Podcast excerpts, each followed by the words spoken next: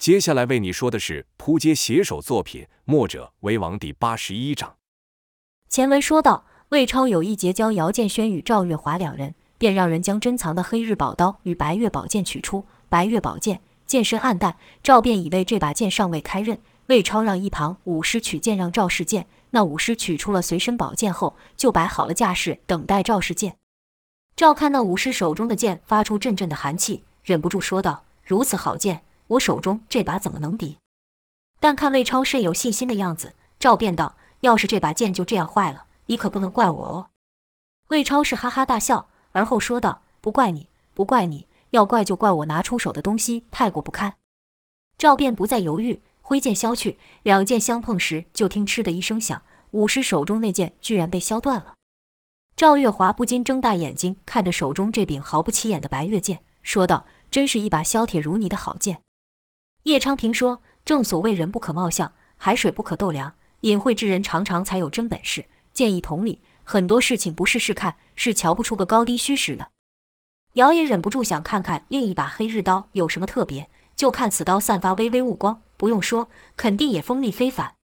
姚想试的是弱将浑元功用在此刀上的效果如何，这一运功，就看黑日刀发出光芒，居然更加耀眼，让姚想到当初他将内力灌入蓝眼泪时的情况，不禁发出讶异之声。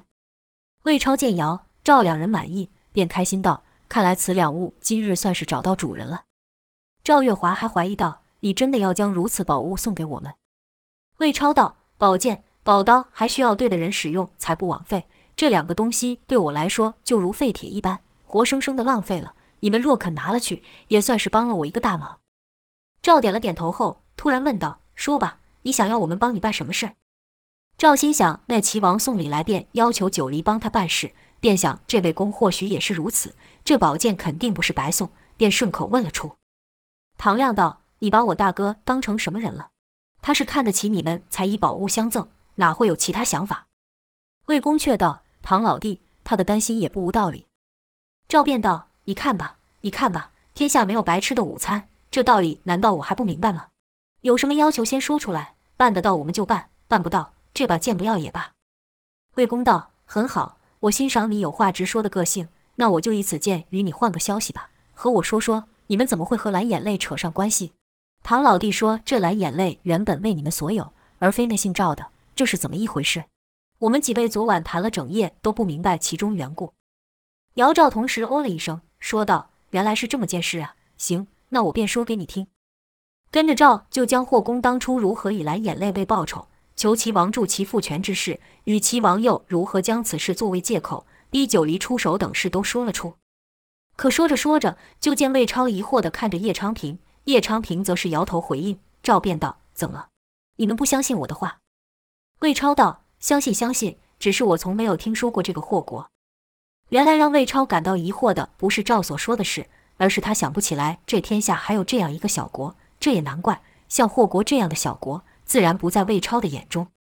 叶昌平思索一番后，想起了什么，说道：“是了，在绵山一带有几个小国，想那霍国就在其中。”魏超感叹道：“真没有想到，这等小国居然会有蓝眼泪，他们也藏得够深的。”叶昌平还有一事不解，便问道：“但那怎么蓝眼泪怎么又会到赵公手上？”赵不好意思说自己胡乱将蓝眼泪这等稀世珍宝拿出，以换取入招贤馆的事情，便瞎说道：“那是我们在招贤馆时被里面的人偷去的。”说完后，看魏超几人的表情是明显不信。姚心想，既然拿了人家的东西，便诚实相告吧，便说道：“这事情怪我，听人说招贤馆一般人进不去，但我听人讲到八方会的盛况后，便忍不住想进去瞧瞧，所以便把蓝眼泪拿了出去。”听到此，叶昌平已经料解，说道：“缘分，缘分了。若不是有此一事，我们也不可能见得上面。”魏超喃喃道：“原来是这么一回事。”赵说道：“如何？就这几句话便能换得宝物了吗？现在反悔悬来得及哦。”魏超道：“这几句话可解开了我心中的一大疑问，更揭开了那姓赵的一个大谎言。你这几句话跟这两个东西相比，可是重要太多了。宝剑归你，我是心甘情愿。”赵乐道：“我不过动动嘴皮而已，你可就吃上大亏了。”魏超觉得赵说话直爽，很投其性子，便笑道：“不亏，不亏。若你不说，我们是想破头也不可能会明白其中缘故的。还有你刚刚提到的九黎，那是个什么样的一个地方？里面都有些什么样的英雄好汉？”赵说道：“想知道啊，那得看你这次会拿出什么样的宝物来交换了。”说话间，赵的肚子打了个咕噜。唐亮抬头一看，居然已经要进屋了，便说道：“听这种江湖事，不配上一桌好酒好菜，就好似少了一味。不如我们边吃边聊吧。”魏超道：“说得对，说得对，走走，我们边吃边聊。”几人就进了屋，酒菜早有人备好。席间就听赵得意的说着赵天烈打退杨无惧等人的事情，说赵天烈如何厉害，九黎四柱如何各有本事，听得魏超等三人是津津有味，喝干了好几坛酒。聊完了九黎，魏超便向姚说道：“听唐老弟说你是那冯继子高人的徒弟，这是真的吗？”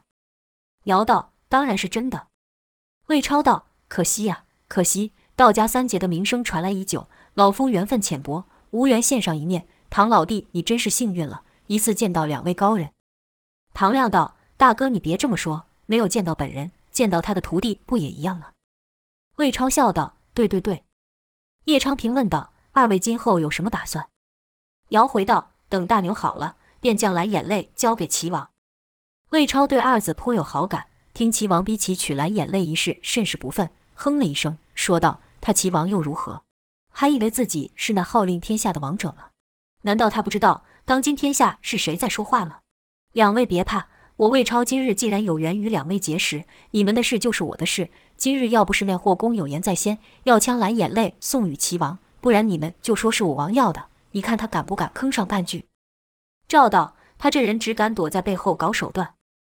魏超又哼了一声，说道：“要搞权谋，他也未必是老夫的对手。老夫觉得与两位相处，可比官场上那些人自在得多。就可惜相处的时日太短，也无缘见识九黎上的英雄豪杰。”唐亮道：“大哥可是千金之躯，哪能像我们一样？这江湖上刀光剑影的，一不小心便死在了小人之手上。”岂不委屈？魏超笑道：“三弟此言差矣，与江湖比起来，沙场上更是凶险了。说不定我这条命还真让哪个无名小兵给捡去了。”唐亮道：“那他得先过我这一关。”听魏、唐两人说的豪气，姚突然举起酒来一喝，说道：“我向几位道歉，先前我还以为魏公与赵公是一样的人品，后来发现并非如此。几位真是直爽的汉子。”魏超也举杯说道：“快别这么说了。”能结识两位是我魏超的福气。唐亮也道：“小鸡仔，托你的福，我才能看到传说中道家三杰的本事。真没有想到你的来头这么大。你要早亮出你师傅的名号，我肯定投降。”说罢，几人是哈哈大笑。突然爆出一个如雷的笑声，一人从厅外跑来，此人分量极重，每跑一步都踏着桌上碗碟跳起。姚听到这声音，脸上神情甚是喜悦，因为这声音是他熟悉的声音，是大牛的声音。姚赶忙回身，县大牛边跑边大叫道：“小猴子，抓到你了！”姚也大喊道：“大牛！”两人还相距两丈之时，大牛一伸手把姚给抓起，这出手携带着一阵劲风。赵担心道：“你要干嘛？”姚给了赵一个眼色，让他别担心，跟着姚就被大牛给抓起来，举到眼前。大牛骂道：“臭猴子，骗我，敢骗我！”姚倩道：“是我不对。”大牛道：“猴子不乖，要打。”这话一出。不止赵紧张了，唐亮等人也是紧张，心里都想：要被这大个子打一下，那还好的了吗？姚道：“可猴子铜皮铁骨，身子硬的，大牛打不动。再说你舍得吗？”大牛瞪着姚，那眼神也不是生气，好像只是在看姚有没有受伤，而后就将姚放下，说道：“不许再骗大牛。”姚说道：“好，以后我去哪你就去哪，我们还要一起找到师弟，再一起回去看师傅。”大牛这才乐道：“好好。”我们去抓另一猴子。说罢，大牛又把姚给抱了起来，高举在半空中。姚还对魏超等人说道：“多谢魏公。”这句话，姚说的是真心真意。比起赠宝刀之情，姚更感激的是他们医好了大牛。姚与大牛闹了一会后，姚才说道：“有好吃的，大牛吃不吃？”大牛把姚放下来，看着桌上的酒菜，问道：“大牛可以吃吗？”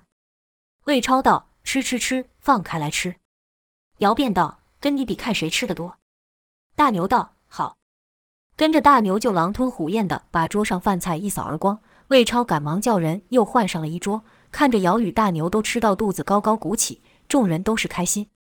姚、赵两人拗不过魏公的热情，又多留了几日。待要离行之时，魏超又备好了一车的礼物，并安排了数个随从要陪二人上路。两人是坚决不受。魏超给了姚一个令牌，说道：“一路上如果有任何人要找你们麻烦，就给他看着东西，包管他不敢啰嗦半句。”姚点头接过后，魏超、唐亮与叶昌平又亲送几人至门前。魏超道：“说实话，我是真喜欢你们俩。”希望今日一别后还有见面之日。若齐王欺人太甚，尽管和我说，我替你们出面摆平他。唐亮也道：“小鸡仔，后会有期，说不定我哪天心情好，找上你们九黎的好汉，切磋一番。”叶昌平则说：“日后两位必有不凡的成就，待来日相聚，可得再和我们说说你们又经历了那些奇人异事。”姚道：“那有什么问题？天下之大，肯定还有许多好玩的事等着我们去发现。”赵泽对唐亮说：“你先赢过吴一剑，再上九黎切磋吧。”唐亮笑道：“好大的口气！有机会，说不定我真会去。”赵道：“好啊，我等你。不来的是小狗。”见几人诚挚相待，姚突生一阵莫名之感，心里暖暖的。原还想说些胡话，最后却只说了声保重，便转身离去。姚、赵与大牛等三人走了两天，过了两个关口。守关人上前询问时，姚把魏超所送的令牌拿出，那守关人果然就不再多问半句，恭恭敬敬地退了下去。途中，姚还问大牛怎么会跑到赵公那去，大牛说话不连贯，两人听了好久才明白，原来大牛下山后不知道该往哪去，便乱走一通，逢人便问有没看到童风与姚，但他说话不清楚，要是急了还会乱叫一通。大牛的体型可比一般人大多了，闹起来谁不害怕？很快的人就通通散了去，一连几次都是如此，大牛也就愣头愣脑的继续乱走。在当时，韩、魏、赵为了壮大自己的势力，都派出不少人到处寻找人才，文的、武的，只要有本领是一定网罗。大牛就被赵帅派出的人看上了。赵府的家丁一看大牛就知道这人力大无穷，或许有一日能用上，便骗大牛说知道他要找的人在哪。大牛未知人心险恶。轻易就上当，让人在饭菜中动了手脚，如此被拐到了赵府中，而后就被人用药控制住了。听到此，姚、赵都是心痛，姚便对大牛说道：“放心吧，大牛，以后我保护着你，谁想骗你，我就把他给杀了。”此时路旁有一个半人高的石块，姚用力一拍，那石头就粉碎了。大牛见状，以为姚在跟他玩游戏，也跳了过去，打破好几个石头。赵泽道：“你这师兄虽然傻了些。”但对你们两兄弟可是一片真心。姚点了点头，说道：“我知道，所以以后由我来保护他。”赵泽道：“也算上我一份。”这时大牛凑了过来，一手把姚给抱起，说道：“大牛真的好想小猴。”姚、赵与大牛一行三人看天色渐渐暗下，便找了间客栈暂作歇息。待到隔日上午走出客栈时，就看路旁搭起了一野台，台下聚集许多群众。照理说，聚集如此多人。多少有吵闹之声，可现场却十分安静，像似在等待什么。就看一男子缓步走上台，跟着就听那男子唱道：“人生短短几个秋，不醉不罢休。东边我的美人呐，西边黄河流。花前醉月酒后，蓦然一回首，休愁凡事都上心头。”原来台下众人之所以安静，是为了听那男子的歌声。唱完第一句时，一旁伴奏的音乐也跟着响起，高低起伏的音乐配合男子柔美的歌声，煞是好听。将姚赵等人也吸引过去。那男的唱完后，便默默地退到舞台后面。此时两旁上来三个人，是两女一男。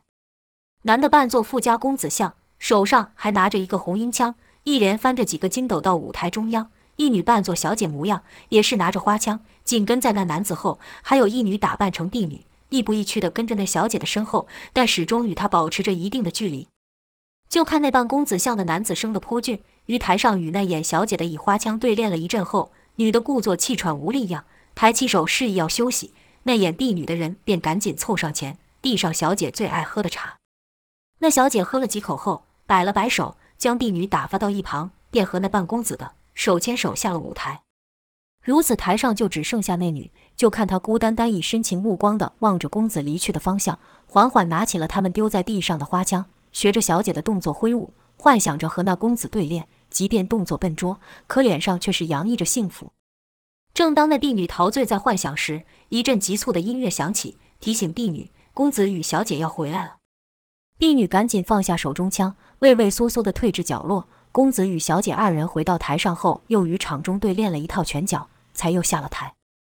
婢女这才又缓缓走到舞台中央，她双手捧脸，仰头探天，似在感叹自己的容貌叫那小姐更为美丽，可却因为出身低微而没有资格追求自己的幸福，还要每天看着她心上人与她的主人一天天甜蜜的样子。她叹了口气，对此人生的安排无可奈何，轻声说道：“上天为什么对我如此不公平？”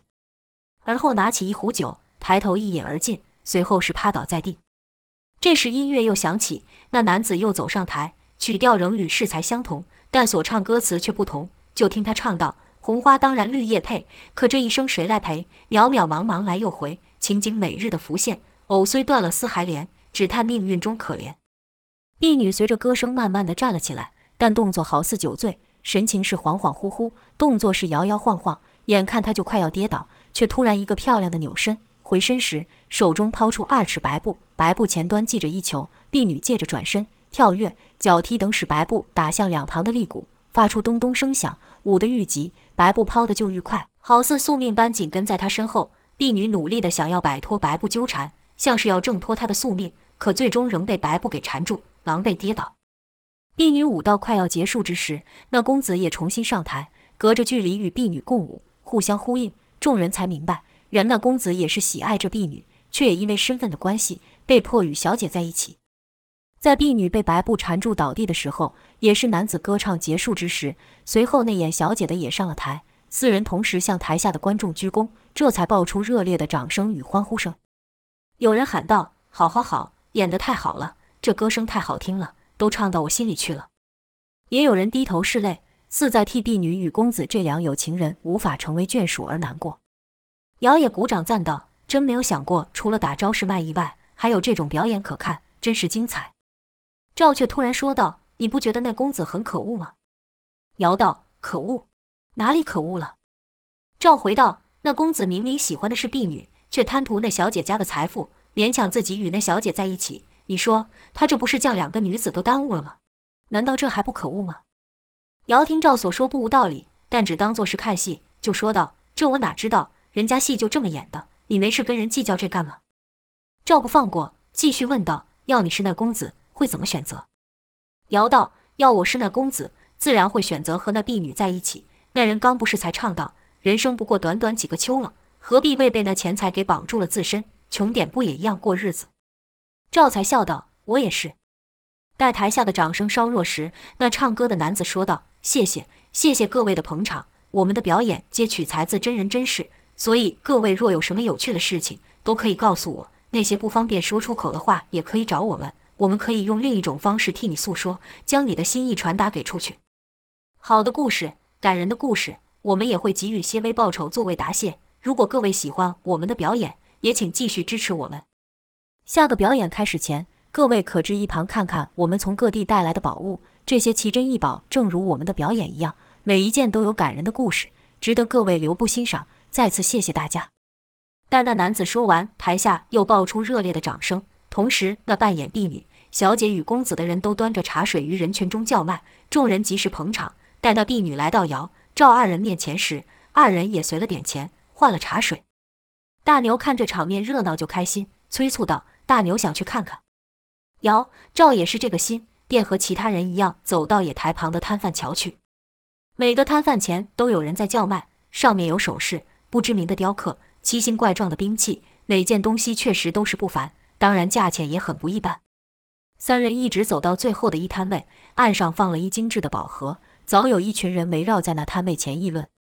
一人说道：“这盒子如此贵重，里面的东西肯定不得了。”旁有人道：“搞不好里面什么没有，单卖这宝盒。”几人正说着话时，那唱歌的男子走到摊位后，对大家说道：“大家肯定都好奇里面是什么东西吧？”众人答道：“是啊，是啊，快打开给我们看看吧，别卖关子了。”那男子接着说道：“这盒里面确实有一个稀世珍宝，在接宝前还有个故事要和大家说，这样你们晓得此宝的来历。”许多人哦了一声后问道：“这宝物后还有故事啊？”男子道：“当然，这里的每件物品都是有来历的。像那梳子，那可是闽国公主用过之物，她那头乌黑亮丽的长发就是用梳子梳来的。各位再瞧那匕首。”可是前朝忠臣比干所用，看那柄上镶着的那七颗宝石没有？那七颗宝石代表的便是比干的七窍玲珑心。要买这物，可得先掂掂自己的斤两。此物本身通灵，正气不够，心术不正的，得了这物可不会好。但若是光明磊落、问心无愧之之人，得了此物，便会顺心如意。遇到什么难事，也会有贵人暗中相帮，让难题迎刃而解。至于那木雕，刻的可是楚国内地百姓所供奉的神兽，专门用来保佑孩童平安的。若是有想求子嗣的，也可买此物回去挂于床头，包准没有多久就会有好消息。听到此，有一人问道：“桌面上的东西都这厉害，那这盒子里装的到底是什么？你倒是与我们说说呀。”男子没有正面回答，反而问道：“各位可听过女娲补天的故事？”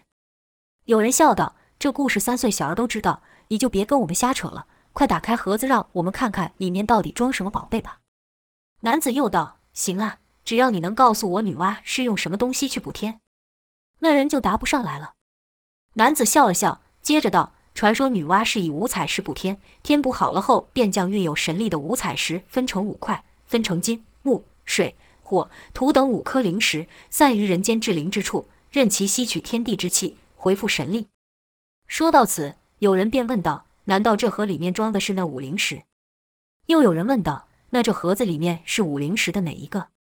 男子说道：“是水灵石，也称作蓝眼泪。”听那人说到蓝眼泪三字，瑶。赵二人不约而同地互看了一眼，同时露出蔑笑，心想：卖了半天的关子，原来是骗人的把戏。真的蓝眼泪在我们手上，你怎么可能会有？既然心里有数了，两人就更想知道这人还打算怎么骗下去，就驻足不走了。众人催道：“说的是真的假的？快打开，让我们瞧瞧啊！”男子故作畏难状，说道：“可此物得之纯属机运，和其他宝物不同，是不卖的。”众人听至此，哪里放过？有些就求道：“不卖没关系，让我们看一眼也好。”那男子只是将手放在宝盒上，任众人如何鼓噪，就是不掀开。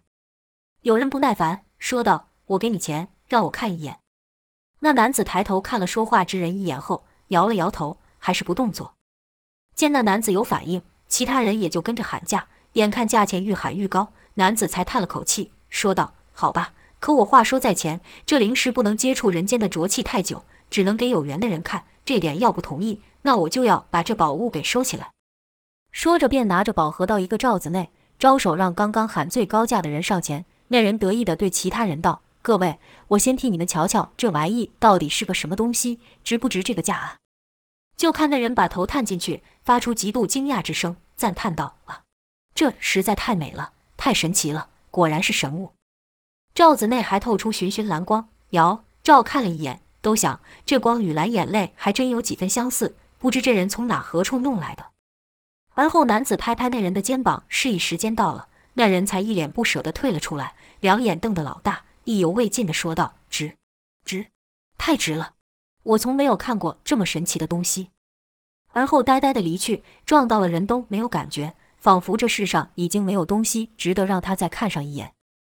而后那男子又说道。刚才忘了跟各位说，这灵石每日可见的次数有限，不可暴露过多，以免灵气散去。所以说到底能不能看上一眼，还得看个人的福分。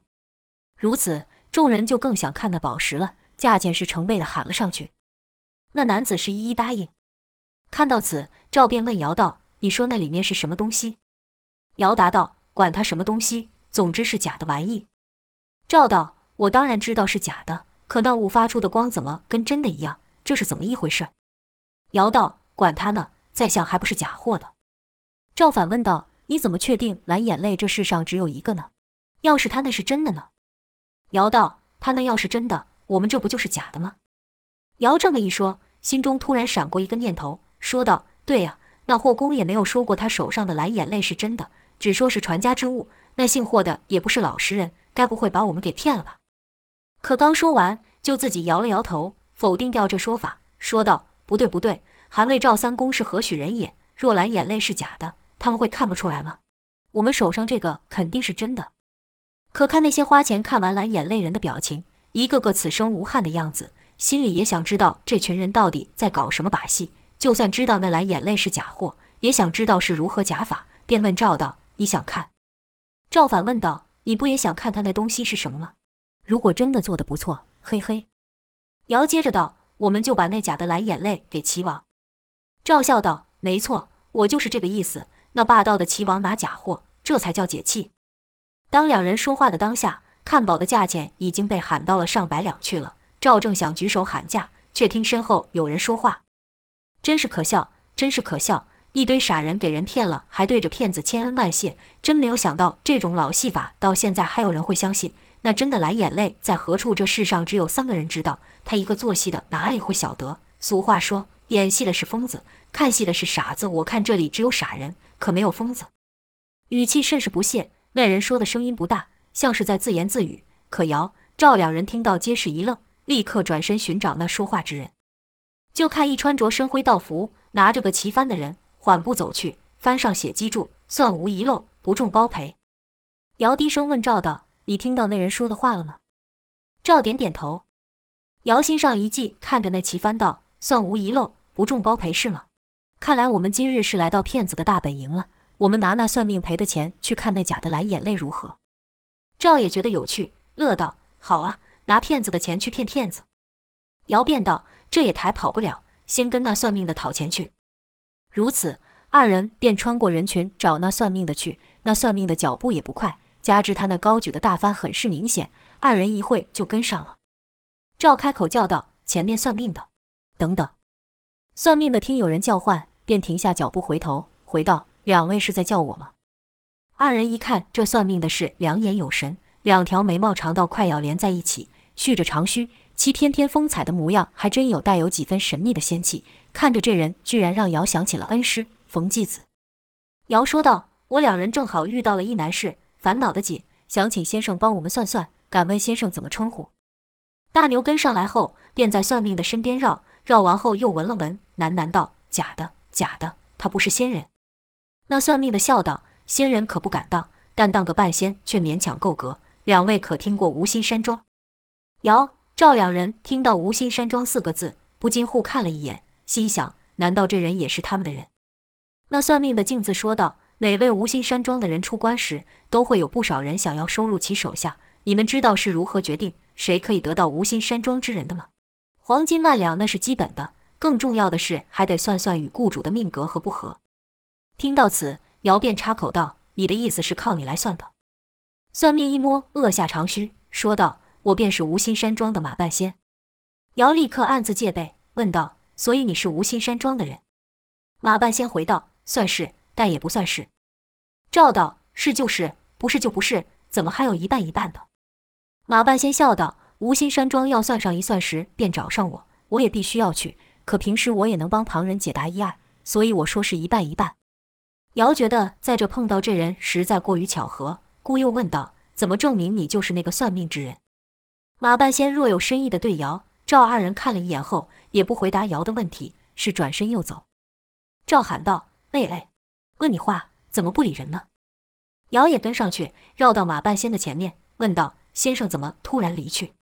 马半仙道：“你们已然先入为主了，如此，即便我算得再准，你们也是不信，那又何必浪费时间呢？”被马半仙说中心事，姚赶忙缓道：“道爷多想了，多想了，我们确实遇上了难事。”正感到心烦，想找高人给我们指条明路，只是没想到会碰上无心山庄的算命师，那得多有缘分，我们才能在此相遇。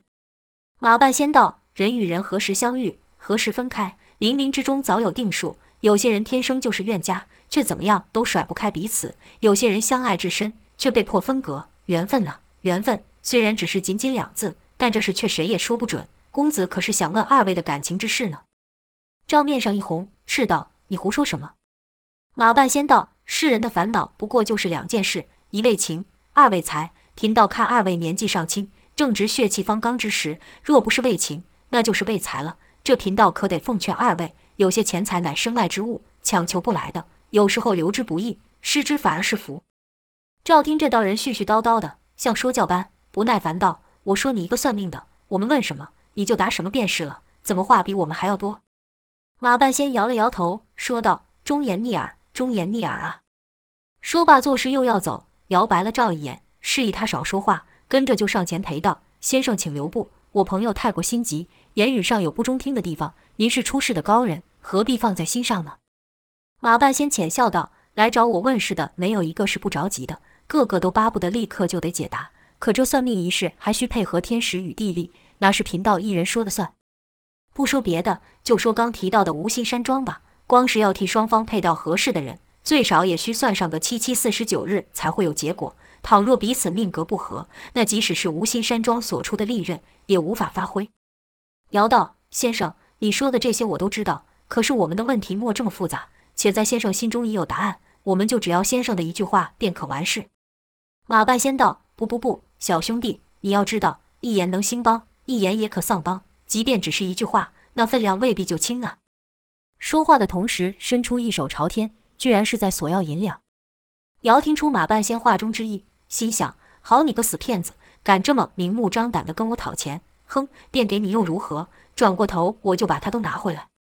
便拿出几两银子给那马半仙，就看马半仙摇摇头望着天，没有任何反应。姚只得再掏出几两，马半仙依旧连看都不看上一眼。姚又给了好几十两，马半仙依旧顾我。姚只得将魏公给盘缠全部拿出，说道：“这样总够了吧？”那马半仙才露出微笑，说道：“够不够不是问我。”而是问你自己，敢问让少侠为何事烦心？这马半仙一在锁前，姚心里暗骂道：“等等，叫你十倍吐回来，甚至把你这招摇撞骗的长帆给折了。”便仍假装诚心诚意地问道：“实不相瞒，家父着迷于古物，尤其是那种上古传说之神器，而这蓝眼泪便是其中之一。为满足他的心愿，再多的钱我们也愿意花，可就怕那宝物是假货，那我们等于是欺骗了家父，丢了钱财是小。”但欺骗父母这种不孝之事，我是万万不能做。适才无意听到先生说知道真的蓝眼泪的下落，才前来相求，到场解答。马半仙闻言后，以手一抚长眉，说道：“缘分呢？真是缘分。这事你们还真是问对人了。真正蓝眼泪在哪里？天下除了我之外，只有三人知道。但另外二人是说什么也不会说的。”赵心里暗笑道：“你就继续胡扯，我看你能说出个什么花来。”便问道：“这是为什么？”马半仙笑了两声，说道：“因为真的蓝眼泪在他们手中，他们又何必多此一举告诉旁人呢？”姚、赵两人心中同时一惊，他怎么知道蓝眼泪在我们手上？便赶忙问道：“那二人是？”马半仙面有难色的样子，思考了一会后，说道：“告诉你们是可以，但你们得先起个誓，千万不可和其他人提起此事，更不可以说是我说的。如果你们做不到这一点，给我再多钱，我也绝对不说。”听马半仙说的慎重，姚、赵二人只得照做。赵说道：“行，我发誓，绝对不和旁人说蓝眼泪的下落，更不会泄露是你所言，否则天打雷劈，五雷轰顶，不得好死。”姚也跟着念道：“我发誓，如果先生所说为真，我绝对不和旁人提起蓝眼泪的下落，也绝对不会和旁人说是先生所言。说谎之人，天打雷劈，五雷轰顶，挫骨扬灰，不得好死。”开头几个字念的声音小又快。只有后面“天打雷劈，五雷轰顶”等字念得明白，马半仙听二人所言无什么区别，这才答应。就看他压低了头，故作神秘地说道：“这天下至宝蓝眼泪是在赵公手上，知道此事的也只有他的贴身侍卫吴一剑而已，除此之外，再无旁人知晓。”姚、赵听完马半仙所说后，都松了一口气，于心中暗笑：这骗子根本就不知道宝物早被他们取回，装神弄鬼折腾了老半天，换来这消息不免来气。赵宇带讥讽地说：“道长外号叫半仙，一开始还以为是谦虚，原来是真的只知其一，不知其二啊。”马半仙道：“你说这话是什么意思？”赵道：“省省吧你，先把钱吐回来再说。”伸手就要去抢钱，马半仙自是不让，两手紧紧地攥着，斥道：“你们怎么能这样？连老天爷的账都想赖，小心天打雷劈，五雷轰顶啊！住手啊！”姚道：“我说啊，你算的实在是不怎么样。”还口口声声说识得天机，我怕这雷打下来劈的不是我们，而是你呀。这样吧，我们也不为难你，就照你棋幡上写的，赔我一倍的钱就好。马半仙不服道：“我说的话是千真万确，你说我错？你凭什么说我错？我看你们两个是假问卦，真骗财。再说我棋幡上哪有写说要赔一倍了？”这次换赵骂道：“招摇撞骗被我们识破，踢到了铁板，还打算赖账是不是？算你倒霉，骗谁不好？”天天骗到本姑娘，马半仙道：“你们口口声声说我是骗，我骗了你们什么？你们要真说得出来，别说一倍、一百倍，我都赔给你。可这样胡说八道的，就想拆我台，我宁死不屈。”说到后来甚是委屈的样子。赵道：“好啊，你这人不要脸，喜欢让人直接揭穿是不是？那我就让你心服口服。”马半仙哼了一声后说：“我马半仙一向算无遗漏，我看你们两个是摆明想讹我，让我服什么？你们有什么让我服气的？”赵也不卖关子，直接说道：“就凭那蓝眼泪，根本不在赵公手上，而是在我们手中。”原以为此话一说，那马半仙就该感到惭愧，没有想到他却是扑哧一笑，好似赵月华刚说了一个愚蠢的话。赵说道：“你笑什么？”马半仙是边笑边道：“我还以为你要说什么呢，原来就这个呀。”没有别的了，赵怒道：“我说的是实话，有什么可笑？”马半仙道：“这几天我不知道听过几个人说他手中有蓝眼泪了，不说别的，就前面的唱戏的都说自己有蓝眼泪呢。你们要骗人也得下点功夫，那戏班的都下了老本，拿了颗罕见的夜明珠出来，你们呢？你们又准备了什么假货？”赵被刺激道：“谁说我们的是假货？”马半仙一脸不信，去了一声，说道：“谁信呢？”有本事你拿出来看看！赵楠楠道：“好你个骗子，居然敢怀疑本姑娘！”说着就要将装蓝眼泪的宝盒打开。姚本试图想阻止，手都伸到一半了，却停在半空，因为他也想看着马半仙被当场打脸。赵将宝盒打开，就看里面发出寻寻蓝光。赵得意地说道：“便宜你了，恐怕你还是第一次见到真货。”就在此时，不知哪来的一道极为刺眼的金光照向姚赵两人。两人是丝毫没有防备，自然的闭眼抬手，想遮挡亮光。姚心道：“不妙，我们中计了。”一手立刻握住魏公送的那把黑日宝刀。与此同时，就听赵坚叫了一声，因其感到有人要抢蓝眼泪。